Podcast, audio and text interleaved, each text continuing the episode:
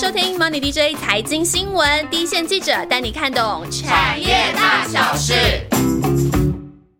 Hello，我是庆祥。有人说，记忆体产业不是繁荣就是萧条，三年就会出现一次大行情。那么看对反转点就是关键了。为什么这么说呢？其实电子产业当中有所谓的景气循环股，那就是记忆体。那记忆体相关族群从去年底一路望到现在，听众朋友你一定想问，到底这一波记忆体行情还能够看多久？那这一次的循环和前几次的循环又有什么不一样的地方呢？还有投资记忆体产业又有什么 mega？现在股价还可以追吗？今天我们就针对去年底一路望到现在第一任来讨论，让 Money DJ 主跑记忆体的万万来告诉你。Hello，大家好。大家都知道，在景气复苏和通膨的条件之下，景气循环股就会成为市场关注的焦点。那今年这一波记忆体的景气循环和过去又有什么不一样的地方吗？其实今年的低润产业真的有个很特别的现象哦，就是老东西更抢手。怎么说呢？以低润产业来说呢，现在的主流颗粒是 DDR4 嘛，但低润从去年的十二月底起涨到现在，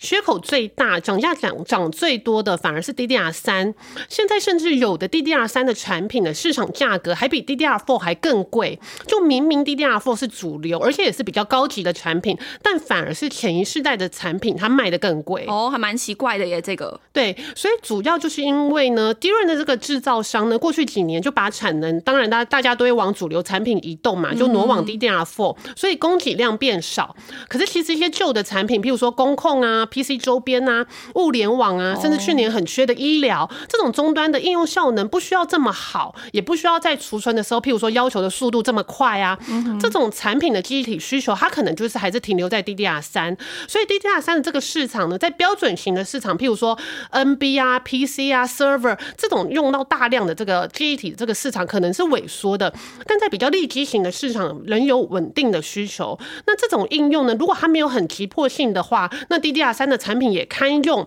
它就不会想转到 DDR four，因为你用 DDR four 的话，你可能它周边的软硬体啊，都还要再重新的设计，所以反而 DDR 三这个部分的需求都一直都是还蛮稳定的。哦，所以 DDR 三算是找出一片天的感觉了哦。现在，所以 DDR 三的需求这么强，那 DDR 三它目前的供给的状况又怎么样呢？那在供给这个部分呢，像我刚刚有说，低润厂商本身做低价翻三三的产能就已经减少了，那又有韩系的低润大厂，像三星，它就已经有强调说，哎、它会把部分的产能挪去做赚钱的 CMOS sensor 这个部分。那譬如说过去，譬如说做立基型低润的代工业者，这种都是比较偏向，因为毕竟是比较旧的产品，它就是偏向比较是成熟制程。那像今年的晶圆代工的成熟制成大缺，那像过去譬如说我们以前知道的以前的利晶利晶记忆体，那后来呢，他也把部分的产能，譬如譬如说他整个公司也是转型，那做挪网代工这个领域。譬如说另外譬如说陆系的这个部分，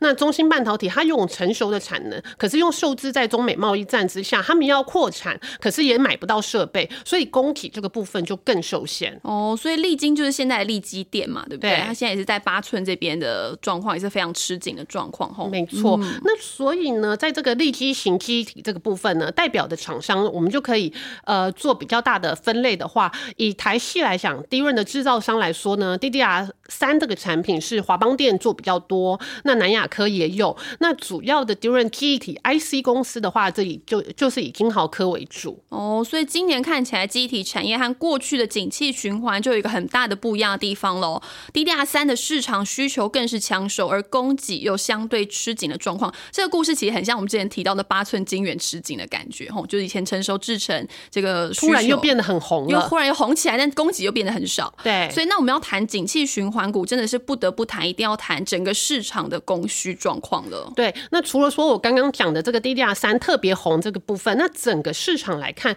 为什么说今年低润产产业的需求可以整个可以这么的呃供不应求这样子？那我们知道呢，全球的低润市场大概就是呈现寡占的局面，三大家呢，三星、海力士、美光几乎就拿下了全球九成的市场，所以可以说是集中度相当高的一个、一个一个产业。所以它的供应商是非常的受限的。那加再加上去年因为疫情的这个因素，整个因为整个景气大环境不明朗嘛，那当然厂商在扩产这个资本支出的投入的部分，就是相对会保守一点。但是为了而且呃为了要让整个低润产业可以健康发展，所以大厂呢，它也不会说在盲目的扩充，然后让自己呃互相杀价，陷入一个红海的竞争状况。所以这三大家大概在控制产能的部分，可能都有一个默契，还是要以维持一定的获利率为方向。那相较起来呢，他们反而会有比较多的资本来投入在 Name Fresh 这个市场的投资。哦，所以看起来这三大厂几乎涵盖这个九成的市场，大家也不会说哎盲目的去扩充产能，所以整个供给其实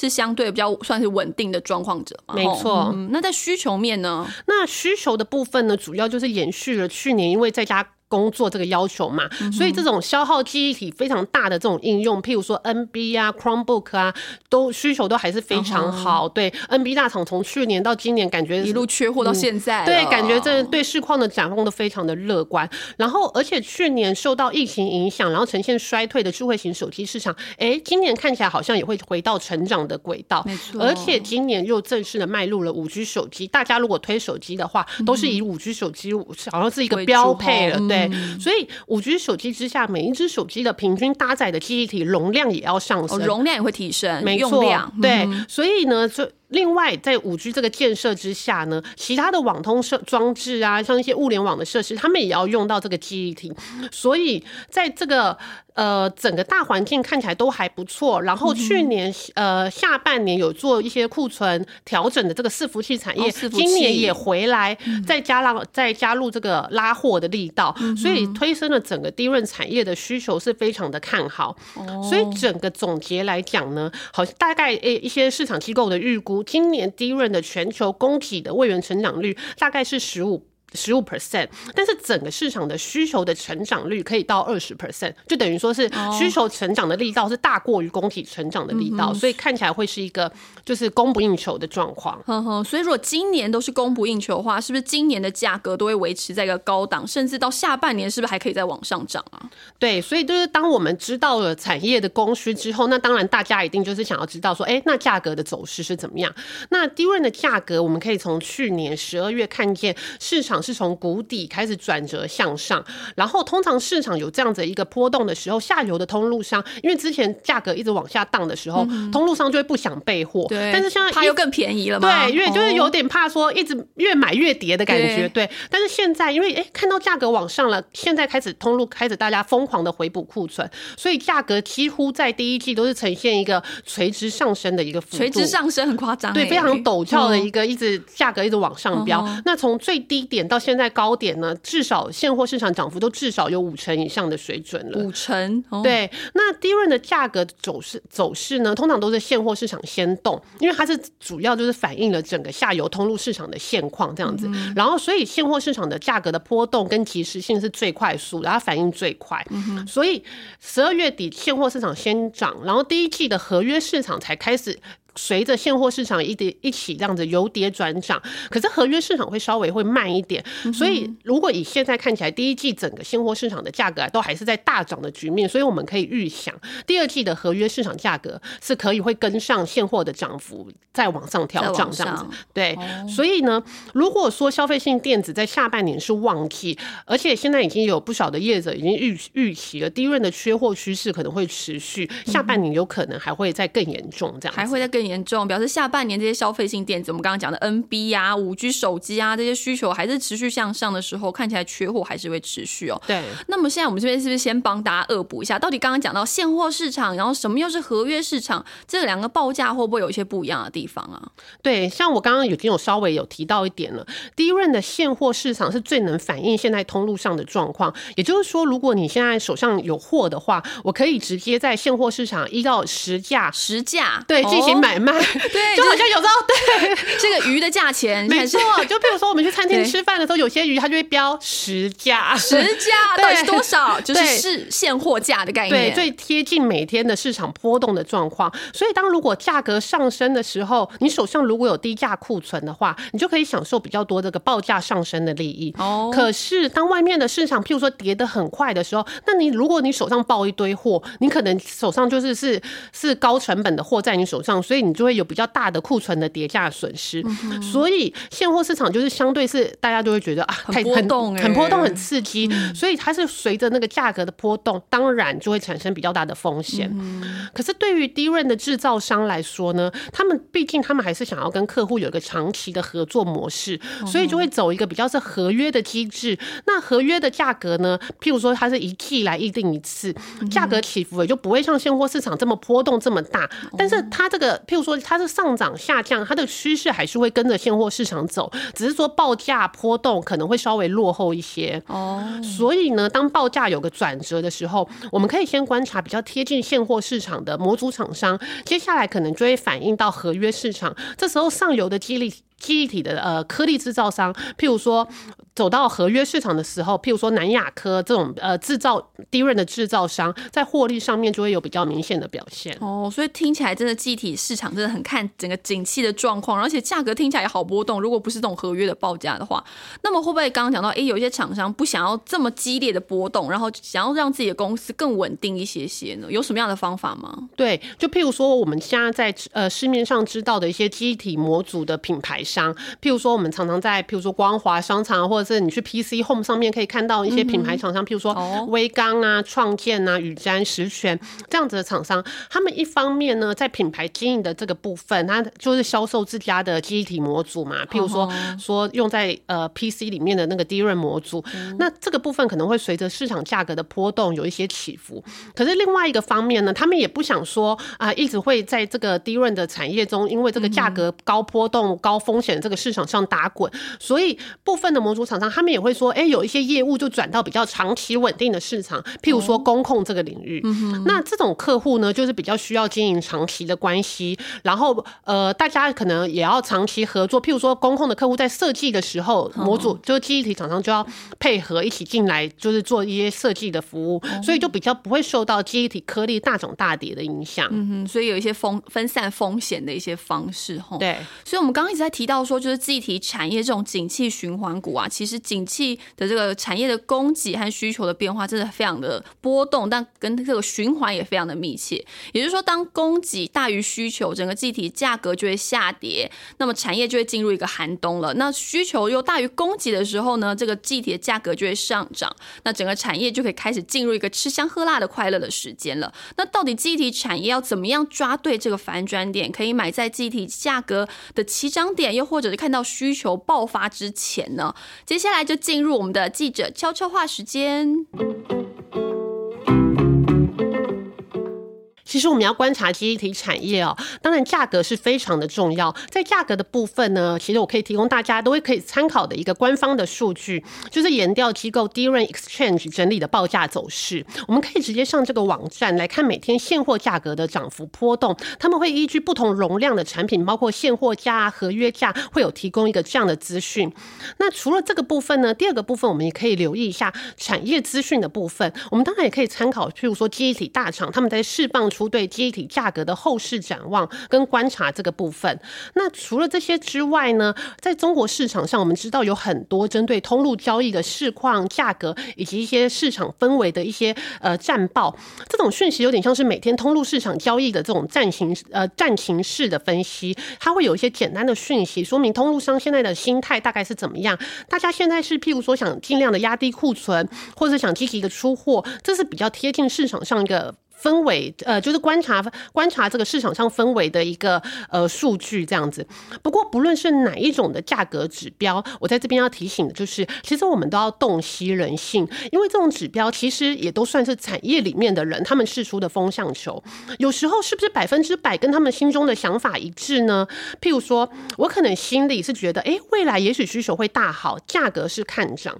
但是我自己本身的货可能还补的不够，所以我可能就是会先释放出比较保守。讯息，让价格打下来之后，我再好积极的补库存。所以这个时候的心态也是我们需要去仔细观察跟琢磨的，要小心市场资讯口不对心的情况哦。观众朋友不仅是除了参考这个高层、这个厂商高层对于机体市场的展望之外，更可以自己来亲身进入这个产业，从机体的报价、战报这些等等的资讯，或许可以让你嗅出接下来产业的变化了。除了观察机体价格的变化之外，还有没有什么投资机体产业必须要注意的守则呢？这个部分呢，我们就可以分成不同产业位置的厂商来讨论。譬如说，如果是低润的制造商的话，对，如果说譬如说像国内的南亚科、华邦电，因为他们的规模跟资本支出都比较大，所以要以景气循环股的评价方式，也就是主要用股价净值比的方式来看。如果说以近几年来看的话，股价净值比差不多零点五是一个很好的买点。譬如说这几年低润一个景气循环差不多都是一个三年的一个是一个 cycle 这样子，所以。如果说报价是从去年十二月开始涨的话，现在还在一个上升的波段当中。那第二种厂商呢，我们来讲的是品牌机体模组厂商。那他们是做，如果说他们是做比较消费类的产品，就可能会比较是贴近现货市场。所以在报价开始做一个转折的时候呢，手上拥有比较多库存的厂商，他们的获利空间反而是会特别的快速。嗯，就像我们刚刚提到的创建啊、微刚啊之类的厂商。那如果说是机体 IC 的厂商。商呢，像我前面有说，譬如说立基型机体 IC 的缺货最紧的，譬如说代表厂商，譬如说金豪科，那当然他们的评价方法还是我们一般用比本一比的方式来评价这样子。哦，所以来包含这个机体的报价、股价净值比都是可以来做留意。那还有什么指标可以观察吗？对，但我像我们刚刚开始有说明的，低润产业目前是非常寡占的一个市场，所以三家大厂三星、海力士跟美光对未来后市的看法，当然也是非常的重要，尤其是他们觉得。需求很好，哎，他们真的也开始要下资本支出的时候，就可以看得出来，他们对未来的景气是有一定的把握。不过，通常投入资本支出到真的产能开出来，通常还是会有一个呃需要有一个产能叫建制期。那如果这个时候产能还没有开出来，但是譬如说景气又已经上来，反而在报价上会是有一个有机会上涨的时间点。嗯哼，所以这个资本支出开出的时间，就是它产能要开出来，供给量提升的时间嘛。所以最后来帮大家。总结一下，今年机体产业的循环和过去最不一样的地方，就是 DDR 三的需求真的是激增啊！过去的相关厂商，反而这些相关的厂商受惠的程度反而是更大的。那再来，今年整体机体产业都会呈现供不应求的状态，价格有机会一路往上看。那最后呢，投资集体产业的观察重点来了，就是包含集体的报价、股价净值比，还有资本支出，再来就是老板释出的这些产业的风向球了。那最后，最后就是要来回应我们的回留回复留言的时间了，这是我们大家最期待的时间。没错，这礼拜的留言真的给我们很大的信心。没错，像这个礼拜呢，苹果的平台上的留言就有很多是在给我们一些正面的鼓励的，像是这个威利就说我们的主播声音很好听，又有内涵。还有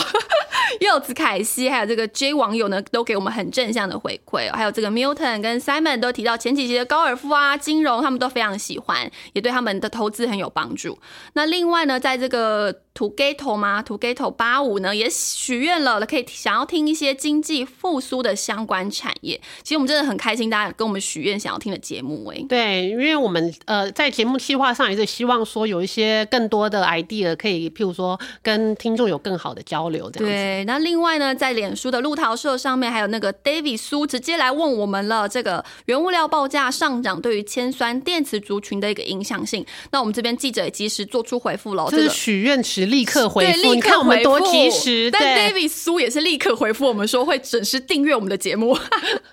对，非常的欢迎。没错，他呃，我们自己就提到了这个铅价上涨啊，确实有机会反映在这个产品这个。电池的这个报价之上，那么会依照不同的客户啊、不同的这个订单来做，有不同的做法了。但最近也提醒到了，这个铅价有一点点回档，确实可以持续来观察这个产业的变化了。那希望今天的节目你们会喜欢，赶快开启订阅加分享，节目更新的时候你就不会漏接喽。那也希望你们赶快在苹果的平台或者在 YouTube 连接留言给我们，跟我们互动，聊聊你的心得，也欢迎点播你有兴趣的题目。另外，我们的节目的最新动态也会在脸书的理财路桃社的粉丝团直接跟大家互动，赶快追踪起来！我们下次见喽，拜拜，拜拜。